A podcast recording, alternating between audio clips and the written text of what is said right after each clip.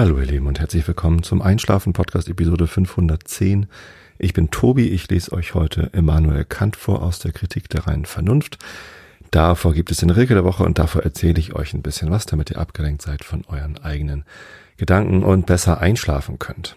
Ja, ähm, und heute habe ich gar kein so konkretes Thema. Ich hatte euch ja mal eine Liste von Themen vorgestellt, als ich hier wieder nach meiner Pause wieder angefangen hatte, hatte ich mir diese Liste zurechtgelegt, damit ich auch immer was habe, was ich euch erzählen kann. Und eins der Themen auf dieser Liste war USA-Reise. Denn zu dem Zeitpunkt, als ich die Liste aufgestellt habe, war eine USA-Reise für mich geplant. Es sollte Mitte Juni, glaube ich, war das schon. Ja, klar, jetzt ist Juli. Ähm, heute ist übrigens der, ich gucke gerade nochmal, Sonntag, der, na, wo steht denn hier mein Datum? Da, der 10. Auf meiner Uhr steht ein Datum. Ähm, Sonntag, der 10. Juli 2022. Und Mitte Juni hätte ich in die USA fliegen sollen, um äh, dort an einen Workshop mitzumachen. Und das war alles schon geplant. Ich hatte vorher wie immer ein bisschen Urlaub reingeplant und sogar hinterher auch noch ein paar Tage bei einem Kollegen. Aber ist alles geplatzt wegen Corona und deswegen kann ich dieses Thema eigentlich streichen.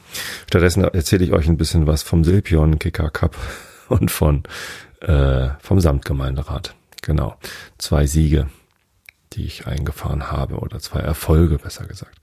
Vorab aber noch mal einmal ganz kurz der Hinweis, das letzte Episodenbild von Episode 509 zu den Bäumen und Büschen, eine Episode, zu der ich übrigens sehr viel liebes Feedback bekommen habe und Dankesschreiben. Äh, Vielen Dank dafür. Hat mich sehr gefreut, dass euch die, der Rundgang durch den Garten so gut gefallen hat. Ähm, ich habe auch einen großen Schwung neuer Follower auf Instagram und fühle mich jetzt so ein bisschen unter Druck, Bilder aus dem Garten zu posten. Ähm, hatte ich auch versprochen, mache ich auch. Äh, Gerade jetzt wachsen hier übrigens direkt vor meinem Fenster Tomaten. Die sind schon, die haben schon das halbe Fenster bedeckt sozusagen, weil sie so in die Höhe schießen. Ich bin sehr gespannt, wie diese Tomaten schmecken. Die Pflanzen habe ich von, haben wir von äh, einem Onkel meiner Frau geschenkt bekommen und sie gedeihen ganz prächtig und er ist bestimmt ganz froh, dass er uns diese Pflanzen überlassen hat. Ja, ähm, was ich zu dieser Episode eigentlich sagen wollte, ist, dass es eine neue Episoden-Bildzeichnerin gibt, und zwar die Lisa. Ähm, ich habe ja so ein, ja, so ein Team aus ähm, Episodenzeichnerinnen, sind alles Frauen, äh, die Bianca und die Miri und Pia ist auch und zu noch dabei. Und ähm, ja, jetzt ist halt noch eine Lisa dazugekommen. Und das freut mich sehr. Äh, wenn ihr auch Illustratorinnen seid oder Illustratoren, ich nehme auch Männer, gar nicht so, dass es nur Frauen dürfen. Ähm, gab sogar mal einen der sie hatte sich gemeldet. Ich glaube, der hat dann gar nichts gezeichnet. Weiß ich nicht. Ja, also falls ihr auch Lust habt, Episodenbilder zu zeichnen, äh, meldet euch bei mir. Äh, ich lade euch dann in einen Slack-Channel ein und dann können uns da koordinieren. Also ganz lieben Dank, Lisa, dass du auch dazugekommen bist und natürlich auch ganz, ganz lieben Dank an alle anderen Episodenbildzeichnerinnen, äh, die mich hier regelmäßig äh, unterstützen und erfreuen und ich weiß, dass auch viele Hörerinnen und Hörer sich immer über die Bilder freuen. Das macht das Ganze ein bisschen lebendiger. Der Feed sieht ein bisschen lustiger aus. Die Webseite, auf die sowieso niemand guckt. ich glaube, die Webseite ist echt sehr, sehr gering besucht. Ähm, viele wissen wahrscheinlich gar nicht, dass es sie gibt. Einschlafen-podcast.de ist die Webseite. Guckt euch hier ruhig mal an. Da ist auch ein Intro-Video ganz oben und ich hatte mir mal ganz viel Mühe gegeben, die Webseite ganz ordentlich zu gestalten, aber naja, eigentlich brauchst ja nur den Feed. Und die meisten hören dann sowieso über irgendwelche Podcatcher. Und das ist auch okay. Ihr müsst ja gar nicht auf die Webseite gehen, ihr könnt den Podcast ja auch so hören. Genau, dann gibt's noch was Neues. Und zwar, ähm, huch, jetzt habe ich in M geschrieben. Ich wollte eigentlich eine Kapitelmarke setzen, war beim falschen Programm. So. Es gibt noch was Neues und zwar gibt es jetzt einen Discord-Server, heißt das, glaube ich. Äh, Discord ist ein noch relativ neues, naja, so neu ist es auch gar nicht mehr, aber ein Social Media Unternehmen, das bietet an, dass man ähm, dort Server einrichten kann. Das sind nicht Server in dem Sinne, dass das halt physische äh, Computer sind, die dann ein Server sind, sondern das sind quasi Bereiche, ähm, in denen man sich mit anderen Leuten austauschen kann. Es ist also so ein bisschen so wie Facebook, nur dass es nicht Facebook gehört und es ist auch so ein bisschen so wie Telegram, ähm, nur dass es eben nicht Telegram ist. Und ich bin ja immer so ein bisschen auf der Suche, wo tausche ich mich denn mit meinen Hörerinnen und Hörern aus? Äh, wo gebe ich euch denn die Möglichkeit, mich zu erreichen und irgendwie Feedback dazulassen? Äh, und wo gebe ich euch auch die Möglichkeit, euch untereinander zu verknüpfen? Und ja, erst war ich auf Facebook, dann war ich auf Telegram und jetzt äh, bin ich auf Discord. Discord hat natürlich auch seinen Ruf und hat auch seine Schwierigkeiten und ähm, ich glaube aber, dass die insgesamt ein bisschen sorgsamer mit äh, Schwurblern und Nazis umgehen und die dann vielleicht auch mal rausschmeißen. Bin mir da gar nicht so ganz sicher. Aber äh, viele andere Leute sind auch auf Discord, äh, denen ich zutraue, dass sie da die richtige Entscheidung treffen. Und zwar äh, vor allem die Waschkaus mit ihren äh, Wild Mikes Ferngesprächen. Ähm, und ja, ich dachte, ich probiere mal Discord aus. Und da gibt's auch automatische Benachrichtigungen, wenn eine neue Episode erscheint. Genau, also wenn ihr auf den Discord-Server möchtet, geht einfach auf mik.fm, das ist ja meine Haupt-Homepage mik.fm slash discord, D-E-S-C-O-R-D. Und wenn ihr darauf geht, dann seid ihr quasi automatisch eingeladen in den Einschlafen Discord Server und könnt mich da erreichen, könnt andere Hörerinnen und Hörer da erreichen, könnt einfach ein bisschen plaudern. Ich habe noch gar nicht so viele Channels angelegt. Es gibt irgendwie einen Announcement-Channel, wo die neuen Episoden angekündigt werden. Ähm, es gibt einen Feedback-Channel und einen allgemein heißt der, glaube ich, ne? Keine Ahnung, oder General. Ich weiß gar nicht, ob das Deutsch oder Englisch ist. Ähm, das sind so die, also der allgemeine war halt so der automatische Channel, der erscheint. Da werden alle neuen Mitglieder auf dem Discord-Server begrüßt. Also so automatisch. Hallo, äh, es gibt ein neuen, äh, neues Mitglied. Da habe ich anfangs immer irgendwie kurz reagiert. Ähm, der ist aber sehr unübersichtlich, weil da diese ganzen automatischen Nachrichten kommen. Und deswegen habe ich noch einen Feedback-Channel angelegt, da könnt ihr mich halt direkt erreichen. Wenn ihr Lust habt, ähm, schreibt mir gern, was ihr noch weitere für weitere Channels hättet, äh, gerne hättet, dann lege ich die gerne an. Und dann könnt ihr euch da noch weiter austauschen. Eigentlich könnten wir auch die Episodenbilder da organisieren, oder? Was meint ihr, Bianca, Miri, Pia und Lisa? Ähm, vielleicht kann man das einfach da machen. So geheim ist es ja auch nicht. Also was in diesem Slack-Channel passiert mit den Episodenbildern ist, dass ich ähm, in meiner Nachricht reinschreibe, hey, ich habe jetzt hier eine neue Episode im Kasten. Die poste ich dann da auch. Stimmt, das sollte ich dann auf dem Discord vielleicht nicht machen, ne? Also die wird da schon vorveröffentlicht sozusagen. Ein Rohschnitt MP3, noch ohne die Gitarre vorneweg und so. Und ohne, dass sie gut klingt, sondern einfach nur so. Ähm, damit die Episodenzeichnerin, wenn sie dann zeichnet, äh, das vielleicht nebenbei laufen lassen kann und sich inspirieren lassen kann. Genau, deswegen veröffentliche ich das da. So, und, und da findet natürlich die Koordination statt, wer überhaupt was zeichnet. Hm. Nö, ich glaube, ich lasse das auf dem Slack. Also wenn ihr zeichnen wollt, meldet euch und dann lade ich euch in den Slack ein. Äh, in den Discord könnt ihr einfach so reinkommen. mik.fm slash Discord. Ja. Und falls es irgendwie essentielle Kritik an Discord gibt, lasst es mich gerne wissen. Ich ziehe auch gerne nochmal um, äh, irgendwo anders hin. Aber hm. Ich könnte auch einfach mal so ein HTTPS-Zertifikat kaufen.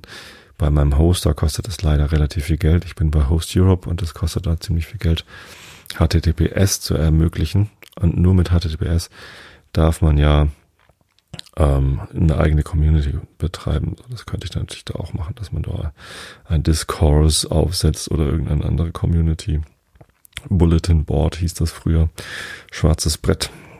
Dann könnte man das einfach da machen, ohne irgendein öffentliches Social Media Netzwerk zu verwenden.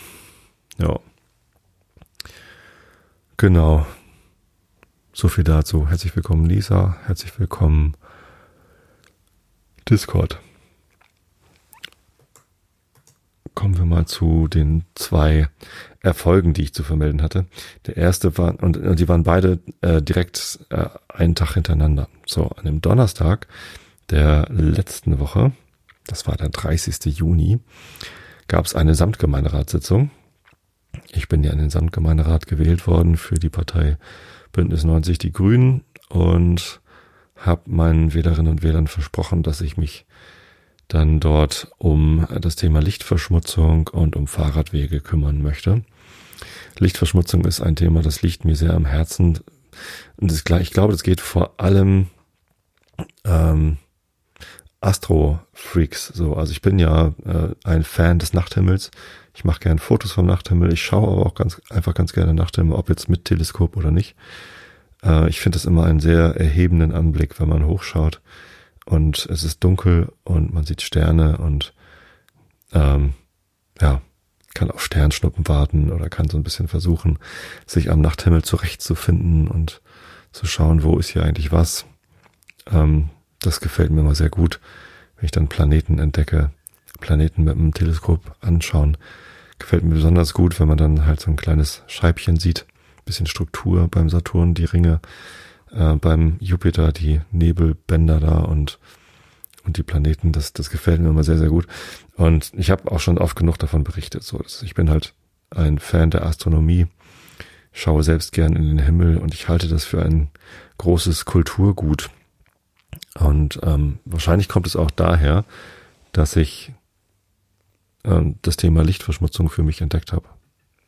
Lichtverschmutzung bedeutet ja, dass künstliches Licht ähm, in den Himmel strahlt und damit halt die Atmosphäre aufhält, denn ähm, die Erde ist ja von einer Atmosphäre umgeben. Ich weiß nicht, ob ihr es wusstet. Also Luft. Und ähm, die Luft hält Wasser, also da ist halt ganz viele Sachen drin in der Luft, die ist ja nicht komplett durchsichtig, also natürlich ist sie durchsichtig, aber äh, wenn man da Licht drauf strahlt, dann, dann leuchtet da halt auch was ne? weil halt irgendwie Flüssigkeit drin ist, weil Staub drin ist. Alles Mögliche kann da irgendwie reflektieren. So, und das ähm, sieht man ganz gut an Städten. Wenn man mal eine Stadt in der Nacht anschaut, dann äh, sieht man da so eine, so eine Dunstglocke drüber. Und die Dunstglocke ist natürlich da, egal ob Licht drauf scheint oder nicht. Aber wenn Licht drauf scheint, dann sieht man sie halt äh, ganz besonders. Ja, und Lichtverschmutzung ist halt, wenn künstliches, überschüssiges künstliches Licht einfach in die, äh, in den Nachthimmel scheint. Und da, da ist natürlich dann Atmosphäre, egal ob da eine Dunstglocke einer Stadt mit ganz viel Feinstaub und sonst was ist. Ähm, aber auch hier auf dem Lande, wo keine Dunstglocke ist, also ich glaube, ich bin gerade so außerhalb der Dunstglocke von Hamburg hier, ähm, da ist der, äh, es gibt natürlich auch Atmosphäre und ähm, da ist dann auch sinnvoll, kein Licht in die Atmosphäre zu strahlen. Genau, denn wenn äh, die, die Atmosphäre beleuchtet wird von künstlichem Licht, dann kann man den Nachthimmel nicht mehr so gut sehen. So, das ist der kulturelle Nachteil. Ähm, wenn man in der Stadt mal versucht hat, Sterne anzugucken, wird man das wissen. Dann sieht man vielleicht den großen Wagen äh, oder die Cassiopeia, das große Himmelsweh äh, und äh, im Herbst den Orion oder so äh, im Winter. Und das war's dann auch schon. Ja, wenn man hier draußen bei mir in den Nachthimmel schaut, dann sieht man schon ein bisschen mehr. Ähm, da kann man dann irgendwie Tausende von Sternen sehen und nicht nur Dutzende. Und äh, auch hier ist es natürlich nicht komplett dunkel. Also ich wohne ja auch in der Zivilisation. Das klingt manchmal so, als wäre es hier komplett einsam, aber Karkensdorf ist ein Dorf mit 1400 Einwohnern ungefähr. Ähm, auf der einen Seite liegt Tosted, das ist 10.000, 12.000 Einwohner groß und auf der anderen Seite liegt Buchholz mit, weiß ich nicht, 30, 40.000 Einwohner und entsprechend viel Lichtverschmutzung. Also von den beiden strahlt bestimmt was hier über Karkensdorf rüber. Man sieht die beiden Orte auch ganz gut, wenn man äh, nachts äh, an den Horizont schaut, sieht man da die Orte leuchten weil da halt Lichtverschmutzung stattfindet. Und entsprechend muss man schon relativ weit fahren, um einen wirklich dunklen Fleck zu finden. Am liebsten bin ich auf dem Brunsberg nachts, wenn ich Sterne gucken will, so beim bei den äh, Meteoritenschauern oder so. Ähm, das ist ein kleiner Berg, 169 Meter oder so. Ja, ich weiß, die Deutsche halten das nicht für einen Berg, es ist ein Hügel. Ähm, aber es geht bergauf und man ist so ein bisschen höher als äh, der Rest hier. Ansonsten ist hier alles ziemlich platt und kann dann eben, ähm, hat so ein bisschen weniger Lichtverschmutzung da oben, so das ist schon ganz gut. Ja, aber so richtig dunkel. Ähm, ich war ja mal im Yosemite Nationalpark und auch im Desert Valley. De Death Valley heißt das nicht Desert Valley. Death Valley. Äh, Death Valley ist sogar ein, von der International Dark Sky Association ausgeschriebener ähm, Dunkelheitspark. Äh, leider war, als ich da war, gerade so ein bisschen diesig. Den konnte ich da nicht so gut gucken. Genau, also es geht natürlich noch deutlich dunkler. So, und Lichtverschmutzung ist ein Problem, das eben nicht nur den kulturellen Verlust des Nachterlebens quasi bedeutet. Eigentlich brauchen wir heutzutage nicht mehr unbedingt den Nachthimmel. Früher war das mal anders. Da musste man immer sehen, wie stehen die Sterne gerade, um zu wissen, äh, welche Jahreszeit ist eigentlich gerade, als es noch keine Kalender gab und konnte sich daran orientieren, ähm, was so die Aussaat der Felder anging oder was weiß ich was. So, ne? Das äh, war ja früher ein wichtiger Bestandteil äh, der kulturellen Entwicklung, dass man den Nachthimmel irgendwie verstehen konnte. Oder auch den Lauf der Sonne. Na gut, den kann man auch, trotz Lichtverschmutzung kann man den Lauf der Sonne noch ganz gut verfolgen. Nee, ähm, es geht aber nicht nur um Kultur, sondern es geht natürlich auch um die Natur, die wir damit ähm, beschädigen. Und zwar nicht zu knapp. Also mir war schon lange klar, dass die Lichtverschmutzung dazu führt, dass Insekten äh, sterben, äh, weil sie durch das Licht erstens angezogen werden, zweitens wach bleiben, also keine Ruhephasen finden. Ich weiß gar nicht, schlafen Insekten eigentlich? Ist das, ist das vergleichbar mit Schlaf von Säugetieren? Ich weiß es nicht. Also zumindest kommen die ja nicht zur Ruhe und flattern da rum und äh, sterben irgendwann entweder vor Erschöpfung oder äh, werden gefressen von Jägern, Vögeln oder irgendwas, die halt dann sehen, oh lecker, hier ist ein beleuchtetes Festessen. Da kann ich mich mal satt essen, genau. Und damit sterben eben nicht nur die Insekten, sondern werden eben auch die Fressfeinde der Insekten aus ihrem Rhythmus gebracht, denn die jagen dann auf einmal irgendwie zu ganz anderen Zeiten, als sie es eigentlich gewohnt waren, ähm, jagen vielleicht auch mehr, als sie es sollten und äh, haben dann andere haben dann weniger zu essen. Es werden halt Ökosysteme durcheinander gebracht. Auch ist es so, dass äh, Säugetiere, also Wirbeltiere, die brauchen auch äh, ein gewisses Maß an Dunkelheit, um schlafen zu können. Also, weiß ich nicht, jetzt irgendwelche, irgendwelche Tiere im Wald, ähm, die halt die Dunkelheit brauchen, um, um erholsamen Schlaf zu bekommen. Menschen brauchen ja auch Dunkelheit, um erholsamen Schlaf zu bekommen. Ähm, allerdings brauchen Menschen nicht ganz so viel Dunkelheit wie beispielsweise ein Biber oder ein was weiß ich was. Oder da gibt's halt Tiere, die brauchen deutlich äh, dunklere Flecken. Wenn die das nicht bekommen, haben die keinen erholsamen Schlaf, werden krank und ja, die Population geht zurück. Es ist also ein, äh, ein sehr vielfältiger äh, Einfluss auf die Ökosysteme, die Lichtverschmutzung hat. Ähm, bin immer noch kein Experte darüber, ähm, aber wir haben einen Experten gefunden. Das ist der Manuel Philipp, Gründer der Paten der Nacht. Der hat sich auch dieses Konzept mit der Earth Night ausgedacht. Also Earth Hour kennt ihr vielleicht schon. Äh, das ist im Frühjahr, glaube ich, immer von um acht bis um neun wird man, wird gebeten, irgendwie das Licht auszuschalten. Da geht es im Wesentlichen um Stromsparen. Äh, und um neun machen alle das Licht wieder an oder so. Und Earth Night ist ein äh, ergänzendes Projekt sozusagen, das sich der Manuel Philipp ausgedacht hat. Ähm, da geht es darum, dass man zumindest mal eine Nacht im Jahr äh, alles wirklich, wirklich dunkel macht und dann eben Straßenbeleuchtung ausstellt und alles, was an unnötiger Beleuchtung an ist, einfach mal ausstellt, um erstens den, den kulturellen, das kulturelle Erlebnis des Nachthimmels wieder zu gewinnen für diese eine Nacht. Und äh, andererseits ist das natürlich auch eine Informationsveranstaltung gegen Lichtverschmutzung. Denn das eigentliche Ziel ist natürlich nicht nur, dass man eine Nacht im Jahr den Himmel wieder dunkel hat, sondern immer.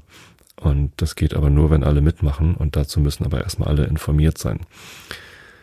Denn ich glaube, Lichtverschmutzung ist ein Thema, das vielen Menschen gar nicht so bewusst ist. Ne? Baut man sich ein neues Haus und denkt sich, was für ein schönes neues Haus habe ich denn hier gebaut? Das muss ich unbedingt mit so hübschen LED-Strahlern bestrahlen. LEDs verbrauchen ja auch ganz wenig ähm, wenig Energie und wenig Strom und das ist also günstig. Also mache ich hier so einen LED-Strahler und der strahlt dann so nach oben dieses Haus an und das ist dann irgendwie hübsch. Also nicht wie bei einer Kirche mit so einem fetten äh, Scheinwerfer, sondern einfach an den Wänden diese kleinen äh, Lichtlein. Dann denkt man, das kann ja auch gar nicht so schlimm sein.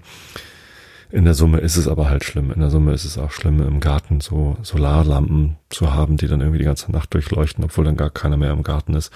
Das summiert sich halt alles und ähm, führt dazu, dass, äh, dass es zu viel Lichtverschmutzung gibt.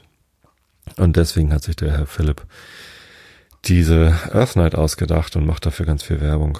Ähm, den hat David gefunden, hier mein Nachbar, mit dem ich die Grünen Karkensdorf zusammen wieder wiederbelebt habe.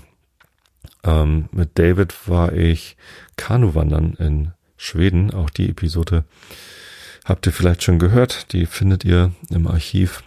Es war 2019, genau. In dem Jahr vor Corona. Ja.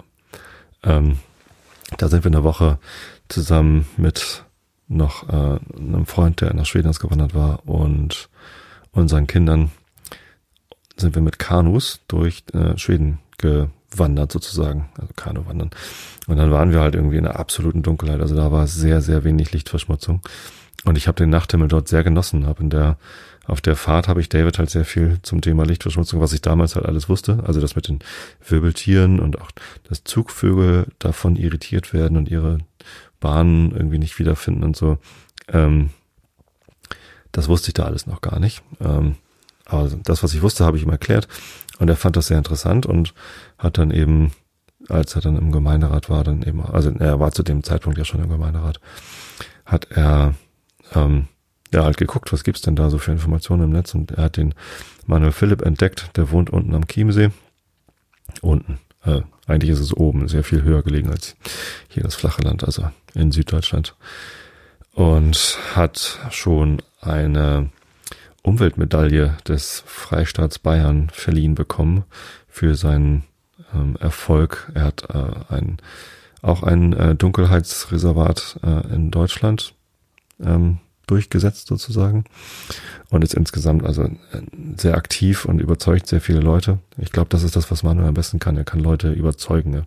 Er weiß ganz viel, er kann sehr gut erklären, aber er kann eben auch mit ganz viel Begeisterung davon erzählen und diese Begeisterung schwappt einfach über. Und wenn man da mal, wir haben ihn dann eingeladen, letztes Jahr beim Wahlkampf, das war eine Wahlkampfveranstaltung, ja, aber es war eben auch einfach eine Infoveranstaltung, ähm, einen Online-Vortrag zu halten zum Thema Lichtverschmutzung und da ist hinterher halt sofort Lust, äh, draußen jegliches Licht zu löschen, was irgendwie überflüssig ist, weil er so gut überzeugen kann.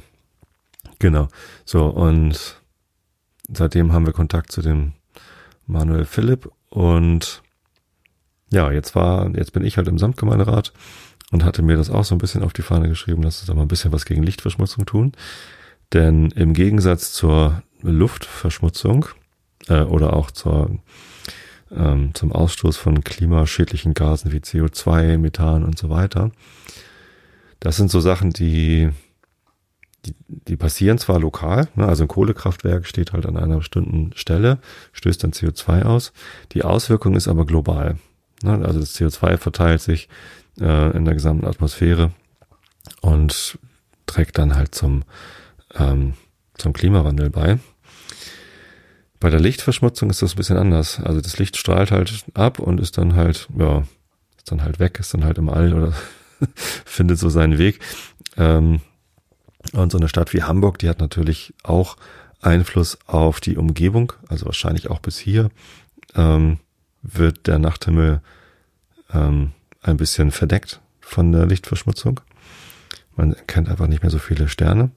Aber insgesamt ist, bleibt es halt lokal. Also in Paris äh, oder in Südamerika oder sonst wo ähm, merkt man von der Lichtverschmutzung in, aus Hamburg nichts entweder machen die da ihre eigene Lichtverschmutzung, Paris ganz bestimmt, ähm, aber ähm, oder aber äh, eben nicht.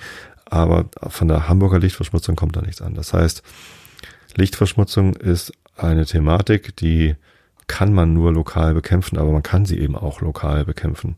Also es ist eine Sache, da muss man jetzt nicht sagen, ja, aber die Chinesen stoßen ja auch so viel CO2 aus, ne, was natürlich ein gern dahergeführtes Argument ist von den Leuten, die keine Veränderung möchten. Bei Lichtverschmutzung ist das scheißegal, was die Chinesen tun, sondern bei Lichtverschmutzung geht es nur darum, was wir hier eigentlich lokal machen. So und Ähm, was wir machen und was wir machen können, ist eigentlich relativ einfach. Es hat auch gar nicht so viel mit Einschränkungen zu tun. Beim Thema CO2 geht es immer darum, wir müssen unser, unser Leben so ein bisschen umstellen und das ist natürlich für viele eine Herausforderung und hat auch was mit, mit Einschränkungen oder mit Veränderungen zu tun, die vielleicht nicht so gern gesehen wird. Ich persönlich finde diese Veränderung größtenteils gut, ähm, aber ja, ist ein anderes Thema. Ähm, bei der Lichtverschmutzung geht es um Veränderung, die die eigentlich überhaupt nicht einschränkt. Also man kann ganz viel gegen Lichtverschmutzung tun, ohne sich irgendwie einzuschränken. Also es gibt überhaupt keinen Grund, warum bei irgendwelchen Baumärkten die ganze Nacht durch Werbebeleuchtung in den Schaufenstern oder in, auf so großen Werbetafeln laufen muss. Niemand fährt nachts da vorbei und sieht, ah, hier ist ein Baumarkt. Vielleicht ist er geöffnet, fährt hin, stellt fest, er ist geschlossen, weil ja Nacht ist, äh, kommt dann aber am nächsten Tag, weil die Werbung so gut geleuchtet hat. Also das passiert nicht. Ähm, oder große Möbelhäuser, die die ganze Nacht durch ihre Werbebeleuchtung anlassen. Das ist Quatsch. Also alle, die dort vorbeifahren in der Nacht, wissen, dass da ein Möbelhaus ist. Und wenn sie Möbel kaufen wollen, dann fahren sie halt nächsten Tag hin. Oder eben auch nicht. Ähm, und das, das geht auch runter bis auf kleine Betriebe, Supermärkte, die die ganze Nacht über ähm, das Licht anlassen auf den Parkplätzen oder Schulen, die die ganze Nacht über das, den Parkplatz beleuchten. Das ist alles Quatsch, da hat niemand was von. Also das, da, da gewinnt man nur, wenn man das Licht ausstellt. Man gewinnt, also man, man, man gibt weniger Geld für Strom aus, man trägt weniger zur Lichtverschmutzung bei und äh, niemand hat irgendeinen Nachteil davon. Genau, und das gilt sogar auch für die Straßenbeleuchtung. Ja, da kann man natürlich sagen, die Straßen müssen doch aber beleuchtet werden. Das ist gar nicht so. Ähm, es gibt überhaupt keine Pflicht, Straßen zu beleuchten, also zumindest nicht überall. Äh, es ist durchaus sinnvoll, Straßen zu beleuchten an Kreuzungen und so, äh, damit man sieht, oh, hier ist eine Kreuzung, äh, falls man abbiegen möchte oder so. Aber äh, die ganze Straße muss eigentlich gar nicht beleuchtet werden. Autos haben nämlich meistens selbst Licht an. Dann brauchen sie gar keine Straßenbeleuchtung. Ja, und was Sicherheit angeht, da gibt's natürlich dann auch immer große Sorgen, dass dann ja die, äh, die Einbrecher äh, sich viel freier bewegen können, wenn die Straßen nicht beleuchtet sind. Da gibt's aber auch schon sehr viele wissenschaftliche Studien dazu, dass das eben nicht der Fall ist, dass die Einbruchsquote steigt, wenn die Straßenbeleuchtung nachts abgestellt wird. Ähm, und es erklärt sich ja auch, dass Einbrecher ja auch Licht brauchen. So, und äh, naja, ich weiß nicht, äh, warum das irgendwie mit, mit ausgeschaltetem Licht äh, einfacher sein soll. Ich glaube, die werden dann sogar noch viel eher gesehen, wenn sie da mit ihren Taschenlampen da rumfunzeln, als wenn wir denen einfach die ganzen Straßen beleuchten. Ähm, außerdem kommen Einbrecher in der Regel eher tagsüber, weil dann die Häuser leer sind. Also mittlerweile ja auch nicht mehr, aber also mittlerweile sind die Häuser nicht mehr leer, weil so viele Leute Homeoffice machen. Aber ich habe weiß nicht, die Einbrüche, von denen ich gehört habe, es waren alles tagsüber Einbrüche. Dass die halt tagsüber hinten am Haus sich dann Zugang verschafft haben und dann, weil das Haus komplett leer stand, einfach alles durchsucht haben. Genau, insofern kann man sehr gut nachts die Straßenbeleuchtung ausschalten oder zumindest zurückfahren oder zumindest dimmen oder auf bestimmte Bereiche beschränken. Es gibt auch ganz tolle Systeme, dass die Straßenbeleuchtung, also Fußgängerwege zum Beispiel, so ein, ähm, eine Erkennung haben, geht da gerade jemand oder nicht. Und wenn da gerade jemand geht, dann geht halt das Licht an äh, und ein bisschen voraus, damit er halt sieht, was kommt da, äh, wo kann ich hingehen. Und dann geht, schaltet sich das wieder aus. Also auch da kann man mit den berühmt-berüchtigten intelligenten Lösungen ein bisschen was schaffen. Aber letztendlich ähm, hier in Karkensdorf wird in der Nacht das Licht abgeschaltet von um eins bis um fünf. Also ein Uhr morgens bis fünf Uhr morgens ist das Licht aus. Und da gibt es jetzt einen Beschluss, dass es schon um zwölf ausgeschaltet werden soll. Ähm, das ist gar nicht so einfach umzusetzen, interessanterweise. Aber ähm, ja, von mir aus könnte es auch schon um elf ausgehen. Also ich sehe ja, was hier los ist äh, auf den auf den Fußwegen nach elf Uhr ist da einfach nichts mehr los, geht da keiner mehr längs. Und dann kann man auch einfach das Licht ausmachen. Also käme, käme mir sehr entgegen. Von mir aus ab 10 irgendwie äh, dimmen und dann ab 11 ausschalten. Und das bedeutet übrigens, dass den ganzen Sommer über gar keine Straßenbeleuchtung gebraucht wird, weil es ja bis um 10 Uhr sowieso wach ist, äh, hell ist, nicht wach. so. Ähm, warum erzähle ich das alles? Also, um zurückzukommen zu dem Donnerstag, den 30. Juni 2022, da habe ich zum ersten Mal, also da, da war in der Samtgemeinderatssitzung zum ersten Mal ein Antrag von mir an der Tagesordnung zur Earth Night 2022. Die Earth Night findet immer am letzten Neumond im September statt. Und das ist der 23. September dieses Jahr, 22. Und ich habe den Antrag gestellt, dass wir die Earth Night unterstützen. Die Samtgemeinde selbst hat gar keine Straßenbeleuchtung. Also die Straßenbeleuchtung liegt bei den Gliedgemeinden. Ähm, das heißt, die Samtgemeinde kann gar keine Straßenbeleuchtung ausschalten, aber der Antrag lautet, äh, die Gliedgemeinden alle dazu aufzufordern, bei der Earth Night mitzumachen. Auch alle Werbetreibenden dazu aufzufordern, mitzumachen, ähm, eine Infoveranstaltung zu machen für die Bevölkerung äh, noch vor der Earth Night, damit auch viele Bürger Bescheid wissen über Lichtverschmutzung und dann eben auch mitmachen können und auch wissen, äh, warum dann das Licht abgeschaltet wird. Äh, und noch einen Flyer wollte ich auch noch verteilen, weil der Manuel Philipp einfach einen sehr guten Flyer dafür entwickelt hat, der auch schon mal ein bisschen erklärt, worum es geht und so. Findet ihr alles, äh, wenn ihr nach Earth Night googelt, äh, schaut euch das gerne mal an. Ähm, der Antrag wurde heiß diskutiert. Erstens habe ich den viel zu spät gestellt. Also ein bisschen Anfängerfehler. Ich hätte das schon viel früher stellen müssen, den Antrag. Die erste ist zwar erst im September und äh, die Sitzung war jetzt im Juni. Aber natürlich hätte dieser Antrag im Umweltbau- und Planungsausschuss diskutiert werden sollen. Das heißt, ich hätte den Antrag bereits im, weiß ich nicht, April oder so einreichen müssen, damit er in der entsprechenden Sitzung im Umweltbau- und Planungsausschuss hätte besprochen werden können, um dann vom Samtgemeinderat äh, rechtzeitig ähm, beschlossen zu werden. Weil, also ja, um die Infoveranstaltung zu organisieren und zu planen, brauchst halt ein bisschen Vorlauf. Äh, und so häufig finden diese Sitzungen eben auch nicht statt. Eigentlich nur viermal im Jahr. Genau, ähm, dankenswerterweise hat der Samtgemeinderat es trotzdem diskutiert.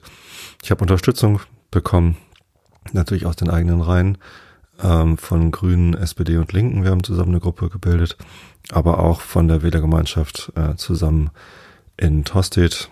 Und äh, es gab natürlich auch ein bisschen Gegenwind, ähm, vor allem aus der CDU und von, von anderen Leuten, die erstens meinten, äh, es wissen doch eh schon alle über Lichtverschmutzung Bescheid. Und deswegen braucht es das alles nicht. Ähm, was ich für Quatsch halte. Also wenn ich mit Leuten über Lichtverschmutzung rede, sind die Augen meistens eher verwirrt. Ähm, dann ging es um das Thema Flyer. Das ist durchaus auch ein richtiger Punkt gewesen. Dass die meisten Flyer, wenn wir die wirklich per Postwurfsendung irgendwie verteilen, eher im Müll landen und sich das niemand so genau anschaut.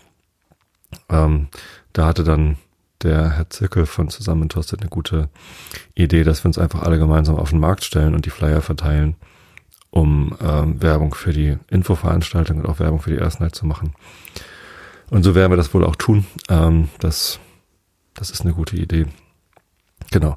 Und der Antrag wurde dann angenommen. Also der Samtgemeinderat hat beschlossen, dass es, äh, dass die Samtgemeinde die Earth Night nach Möglichkeiten unterstützt, dass es eine Infoveranstaltung geben soll und dass es auch ein Budget dafür gibt. Und äh, mit dem Budget werden wir tatsächlich wahrscheinlich den Manuel Philipp vom Chiemsee nach Norddeutschland holen. Da gab es auch nochmal Kritik, warum müssen wir denn einen Experten aus Süddeutschland hier nach Norddeutschland holen? Gibt es denn hier keine? Und äh, mir sind halt einfach keine bekannt. Also falls ihr noch jemanden wisst, der das ähnlich gut wie der Manuel Philipp hier in Norddeutschland machen kann, äh, immer her damit. Es wird auch sicherlich nicht die einzige Infoveranstaltung bleiben, die wir veranstalten wollen. Also auch später immer gerne her mit Informationen. Ähm, ein Herr von der FDP hatte dann ein Heft vom Heimatverein in der Hand und wedelte damit rum und sagte, hier ähm, gibt's doch einen tollen Artikel von einem lokalen Experten, äh, der hat sich auch mit dem Thema Artensterben beschäftigt und der könnte doch auch vielleicht ein, eine Infoveranstaltung machen. Habe ich mir angeguckt und es ging halt genau um Biodiversität, aber nicht um Lichtverschmutzung. Ähm, und der Experte ist Herr Quante, mein alter Biolehrer, den ich sehr schätze. Das ist ein guter Mann. Ähm, aber ich habe ihn dann extra nochmal angeschrieben. Äh, Hallo Uwe. Ähm, war mir gar nicht mehr sicher, ob wir uns dutzten. Und dann habe ich das nochmal geklärt. Ähm, und habe ihn gefragt, ob er ein Thema zum Thema Lichtverschmutzung einen Vortrag halten kann. Nee, kann er leider nicht. Äh, ist aber auch sehr interessiert und ich hoffe, wir sehen uns dann auf der Infoveranstaltung wieder. Genau. So, und deswegen werden wir wohl den Manuel Philipp holen. Da freue ich mich sehr drauf. Weil, wie gesagt, die Online-Vorträge, die er gehalten hat, die waren exzellent. Und in Persona wird das wahrscheinlich nochmal viel besser.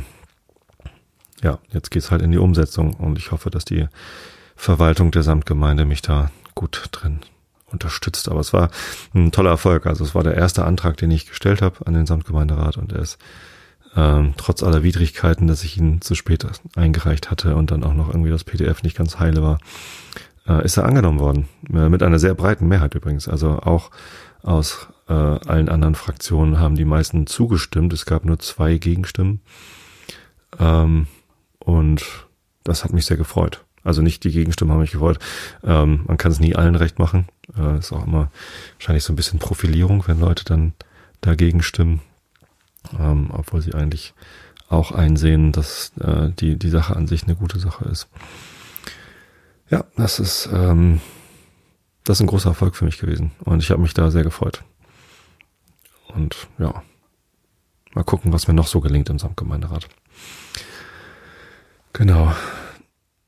Und das zweite Thema, was ich ja noch erzählen wollte, der zweite Erfolg war beim Silpion Kicker Cup, ein Kickerturnier, äh, mit ziemlicher Sicherheit das größte Kicker, also Tischfußballturnier der Welt. Die haben schon mehrfach äh, es ins Guinness Buch der Weltrekorde geschafft. Ich war 2020 das erste Mal dabei, kurz vor der Pandemie. Im Januar oder, oder Anfang Februar, Ende Januar, Anfang Februar. Ich kam gerade aus den USA zurück. Genau, ich war ähm, auf USA-Reise, habe da meine Schulung gemacht im Januar und die Pandemie brach gerade aus, aber war noch gar nicht so bekannt. Ähm, ja, und da war Silpion Kicker-Turnier am Kampnagel. Und wir sind mit der Firma hin.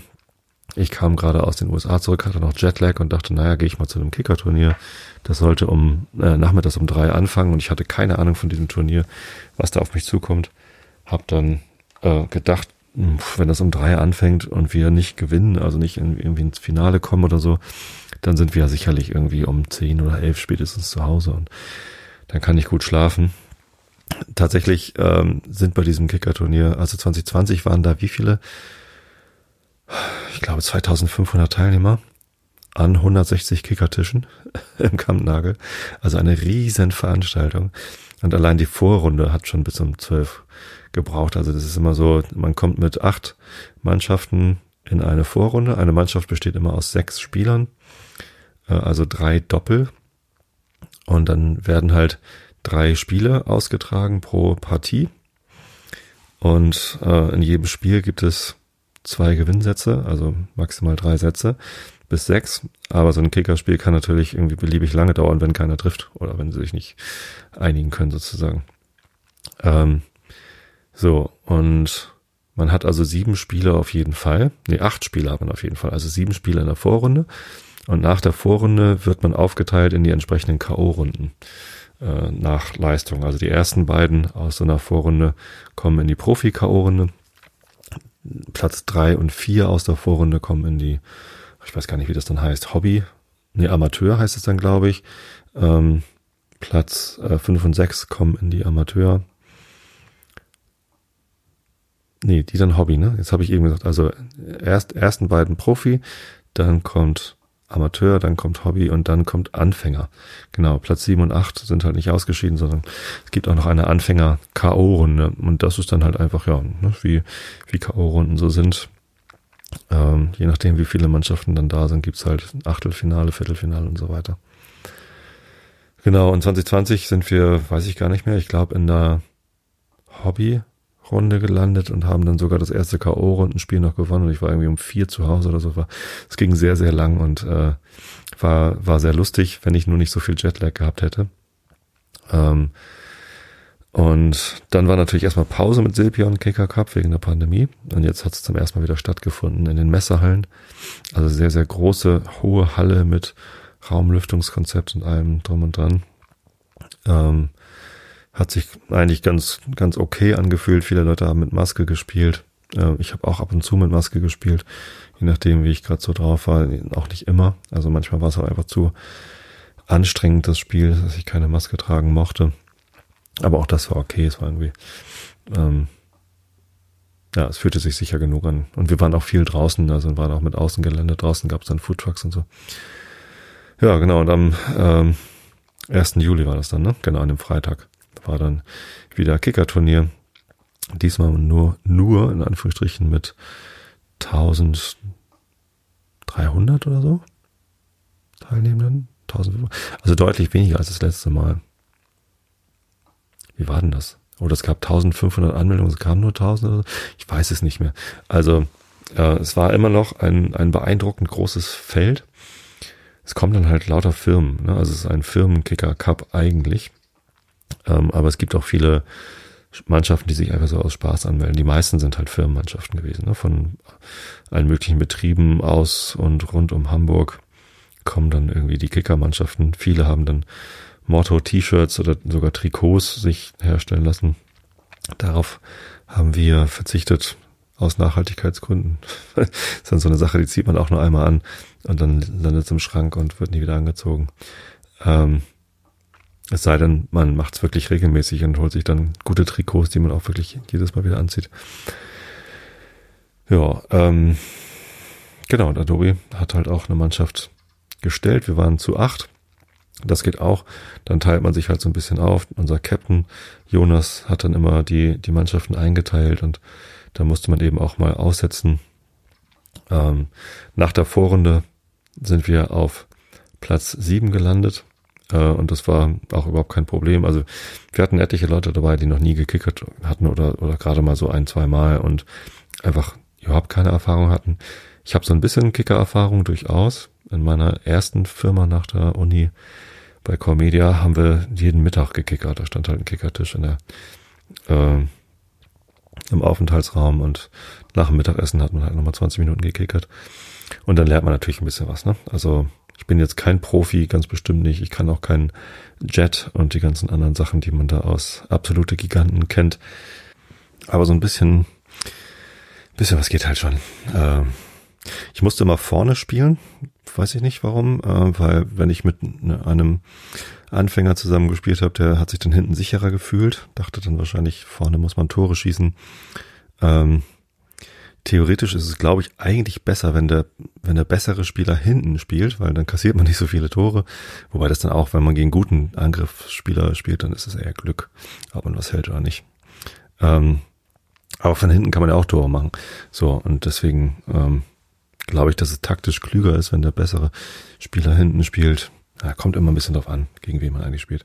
Ja, ich musste vorne spielen, weil ich meistens dann entweder äh, der Anfänger wollte hinten spielen oder ähm, der, wenn ich mit einem besseren Spieler zusammen gespielt habe, dann hat er gesagt so, ja, nee, äh, stell du dich mal da vorne hin und mach keinen Scheiß und ich mach die Tore von hinten. so lief das dann auch ganz gut.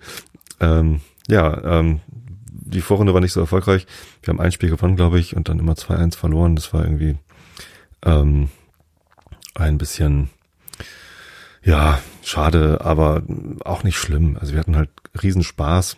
Wir haben unter anderem gegen den Veranstalter gespielt. Also Silpion hat auch zwei, drei Mannschaften gestellt und äh, der Geschäftsführer von Silpion, Patrick, der hat eben auch äh, mitgespielt. Also der, der trägt das Ganze auch. Der ist ein begeisterter Kickerspieler und ähm, gegen den äh, durften wir dann antreten und ich habe auch gegen ihn äh, gespielt. Ähm, Im ersten Satz sah es noch halbwegs gut aus. Da ist ihm halt, er hat auch vorne gespielt, hat ist ihm nichts geglückt. Äh, Im zweiten Satz haben sie dann 6-0 gewonnen. War recht schnell vorbei. Ja, und äh, wir hatten insgesamt eine relativ starke Vorrundengruppe und sind dann eben Siebter geworden. War auch gar nicht schlimm. Es gab ja auch da eine K.O.-Runde. So haben sich zwei von uns verabschiedet. Äh, die hatten dann äh, keine Kraft mehr oder, oder konnten nicht mehr. Wir waren ja aber noch sechs und haben dann zu sechst die K.O.-Runde gespielt. Haben dann äh, das erste Spiel gewonnen. Ähm, das zweite Spiel war dann schon ziemlich schwer in der K.O.-Runde, haben wir dann aber auch gewonnen. Und irgendwie hat uns dann doch der Ehrgeiz gepackt, so hey, äh, warum nicht einfach jetzt hier mal auf, auf Sieg spielen? Wir hatten noch äh, zwei im Team, die noch nicht so viel gekickert hatten und vier, die so ein äh, von mir, also so ein bisschen was können, bis hin zu, ich habe auch schon mal zweite Bundesliga gespielt. Und ähm, ja, dann haben wir uns so aufgestellt, dass wir irgendwie beste Gewinnchancen hatten und haben halt ein Spiel nach dem nächsten gewonnen. Es wurde immer spannender und es war auch wirklich sehr anstrengend. Und um zehn vor drei waren wir dann tatsächlich im Finale gegen ein Team von Moja, äh, eine Firma, die ich übrigens auch sehr schätze, weil ich das Konzept von Moja mit der mit dem Ride-Sharing und den Elektrobussen in Hamburg, ich weiß nicht, ob ihr es kennt. Ich glaube, Moja gibt's auch noch gar nicht in so vielen Städten. Hamburg, Hannover wahrscheinlich. Naja, die haben so Siebensitzer äh, Elektrobusse. Äh, sehr bequem. Ähm, und die machen so Ride-Sharing. Also ähm, man ruft sich ein Moja und dann kommt es halt irgendwann und sammelt einen ein und bringt einen dahin. Vielleicht sammelt es auf dem Weg dahin aber noch jemand anders ein oder setzt irgendwen anders irgendwo ab und so. Ähm, funktioniert sehr gut, habe ich schon mehrfach in Hamburg benutzt. Und ähm, ja, freute ich mich, äh, gegen die im Finale zu stehen, habe noch mit denen irgendwie gequatscht und äh, geplant, wie man denn Mojas, stimmt, das wäre noch ein guter nächster Antrag für den Sandgemeinderat, wie man denn Moja nach Tosted und Umgebung bringt. Ist bestimmt nicht so ganz einfach und günstig, aber vielleicht geht's ja. Naja, ähm, wie gesagt, es war ja auch schon äh, kurz vor drei. Ähm, um halb drei hat das Finale, glaube ich, angefangen. Und es war richtig, richtig schwer. Ich war in Team 2 mit Tobi hier aus dem Ort. Das war unser zweite Bundesliga-Gastspieler. Nein, er hat früher mal zweite Bundesliga gespielt mittlerweile. Er ist auch nicht mehr so im Training, aber er war halt sehr, sehr gut. Er hat dann hinten gespielt. Ich habe vorne gespielt und ähm, Team 1 hatte gewonnen, Team 3 hatte verloren und wir waren dann dran und bei uns ging es dann um die, um den äh, Pokal. Und ähm, wir haben den ersten Satz verloren und den zweiten Satz haben wir dann gedreht äh, und gewonnen und dann im dritten Satz war es halt richtig schwer und ich, ich konnte auch schon gar nicht mehr. Also ich konnte mich kaum noch konzentrieren. Ich glaube, Tobi, äh, mein, mein Partner hat dann alle Tore gemacht. Ich glaube, eins habe ich noch gemacht oder so. Ähm, ja, dann haben wir gewonnen und haben den Pokal bekommen. Das Pokal beim Silpion Kicker Cup ist ein, äh, ein Totenschädel aus ähm, Beton, wobei der Schädel oben so, eine, so ein Fußballförmig ist. Halt in Grau, also Beton und dann äh, mit Gold so ein bisschen verziert. Äh, eine sehr coole Skulptur und nicht einfach nur irgendwie ein Pokal. Ja, und der steht jetzt bei uns in der Firma, den haben wir gewonnen, sind Erster geworden. In der Anfängerrunde durchaus, aber äh, es hat einen Heiden Spaß gemacht. Also ich glaube, es hätte genauso viel Spaß gemacht, wenn wir nicht gewonnen hätten, aber so war das natürlich nochmal so ein extra i-Tüpfelchen. Ähm, dass man da so einen Pokal überreicht bekommt. Und wir haben halt richtig schön gefeiert und gejubelt. Und die von Moja waren natürlich ein bisschen enttäuscht, aber auch nicht so schlimm. Ähm, ja, war alles gut. Also es ist echt ein tolles Turnier. Es geht gar nicht so sehr ums Gewinnen. Also es geht eher darum, miteinander zu kickern und Spaß zu haben. Auch alle, die gerade nicht äh, dran waren, haben halt auch gekickert und ja, es war wirklich einfach ein sehr, sehr gelungener Abend. Vielen Dank an Silpion, Patrick und das ganze Team für die Ausrichtung. Ähm, des Ganzen. Ähm, nächstes Mal kommen wir ganz bestimmt wieder.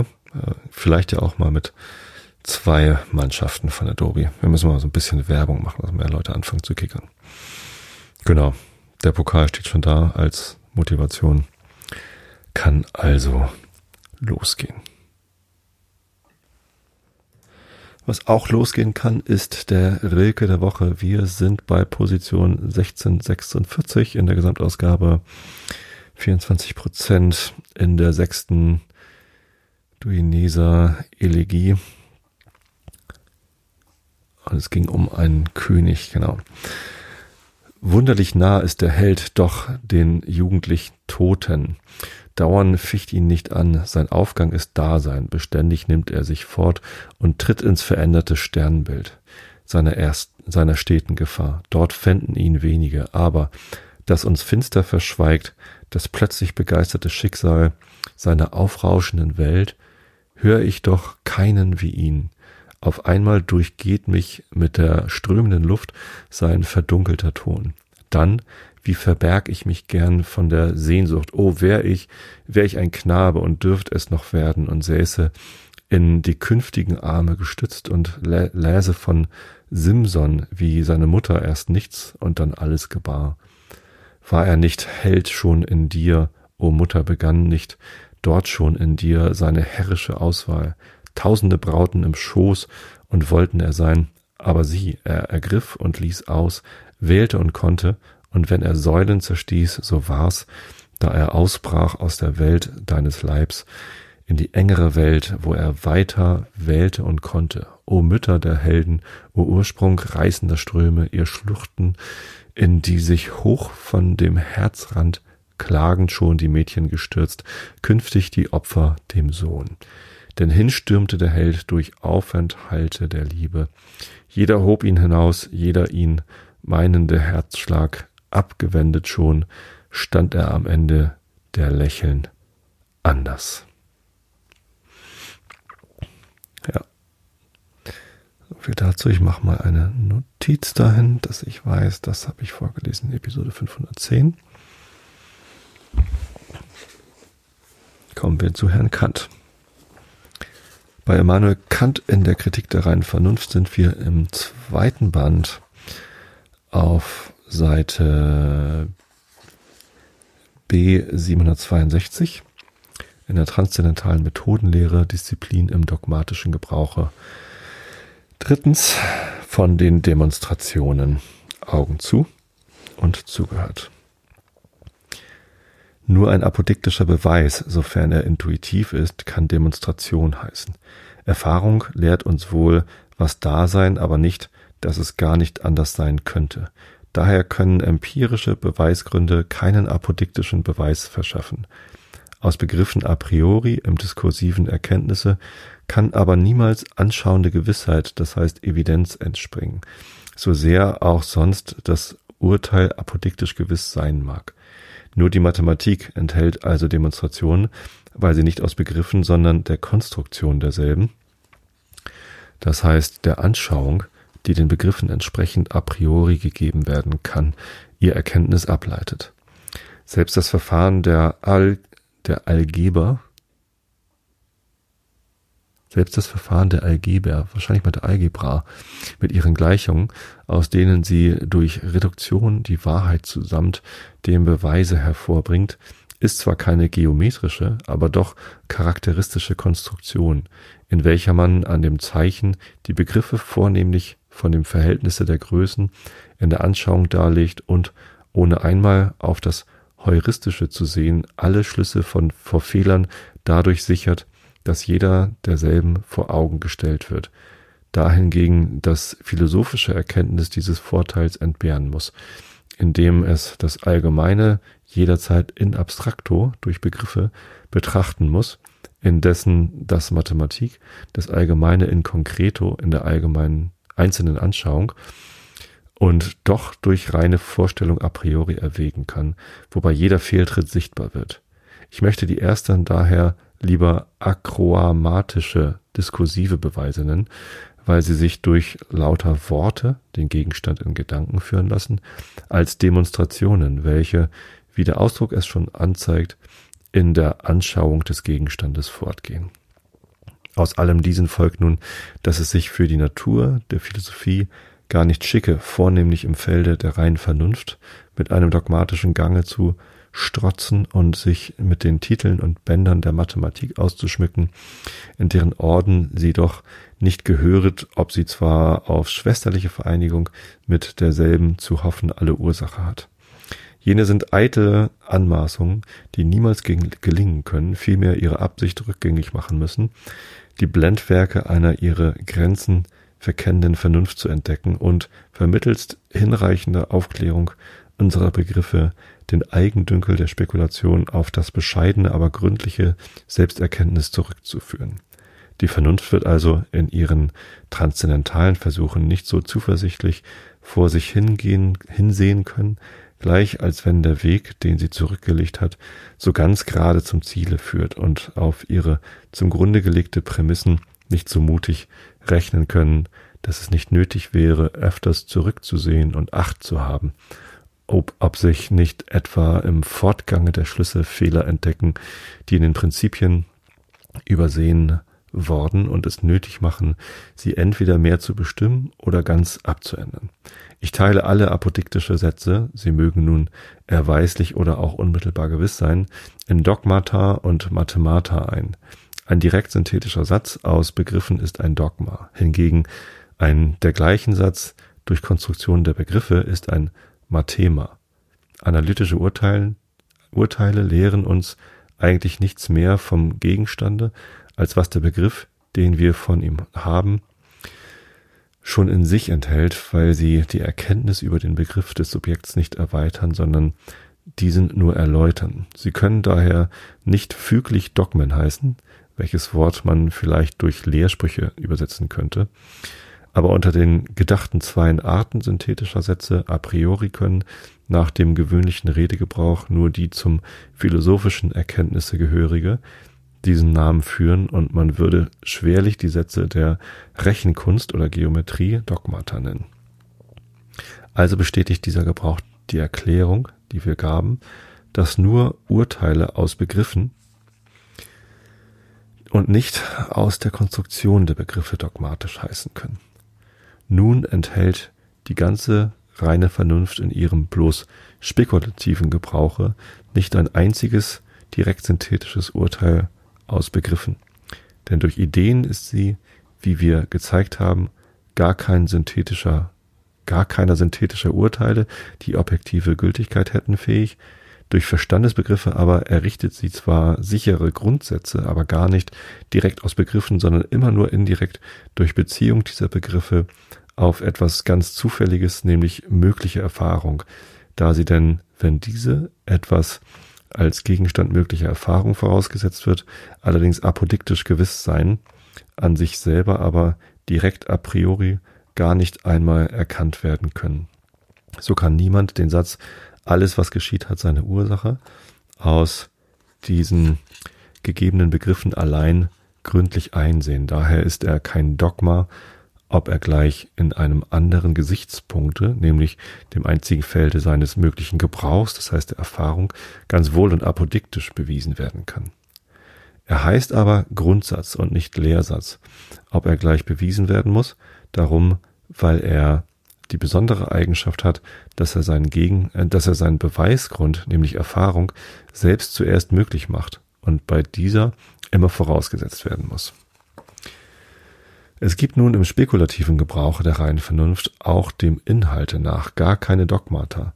So ist alle dogmatische Methode, sie mag nun dem Mathematiker abgeborgt sein oder eine eigentümliche Manier werden sollen, für sich unschicklich denn sie verbirgt nur die Fehler und Irrtümer und täuscht die Philosophie, deren eigentliche Absicht ist, alle Schritte der Vernunft in ihrem klärsten Licht sehen zu lassen. Gleichwohl kann die Methode immer systematisch sein, denn unsere Vernunft, subjektiv, ist selbst ein System, aber in ihrem reinen Gebrauche vermittels bloßer Begriffe nur ein System der Nachforschung nach Grundsätzen der Einheit, zu welcher Erfahrung allein den Stoff hergeben kann.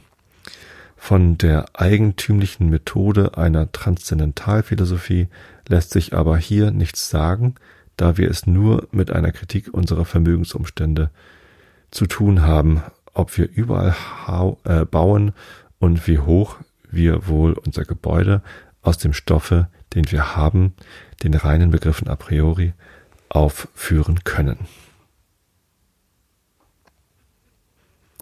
Okay, jetzt kommt des ersten Hauptstücks zweiter Abschnitt, die Disziplin der reinen Vernunft in Ansehung ihres polemischen Gebrauchs. Ja, das kommt also nicht jetzt, sondern in der übernächsten Episode. Ich wünsche euch allen eine gute Nacht. Wenn ihr kickert, dann kommt doch zum nächsten Silpion Kicker Turnier. Können wir uns da sehen und ein Bierchen zusammen trinken. Ich wünsche euch aber bis dahin genügend Schlaf, denn Schlafen ist gesund und wichtig und macht schön und ja, überhaupt. Und ausgeschlafen. Hab ich alle lieb. Bis zum nächsten Mal. Gute Nacht.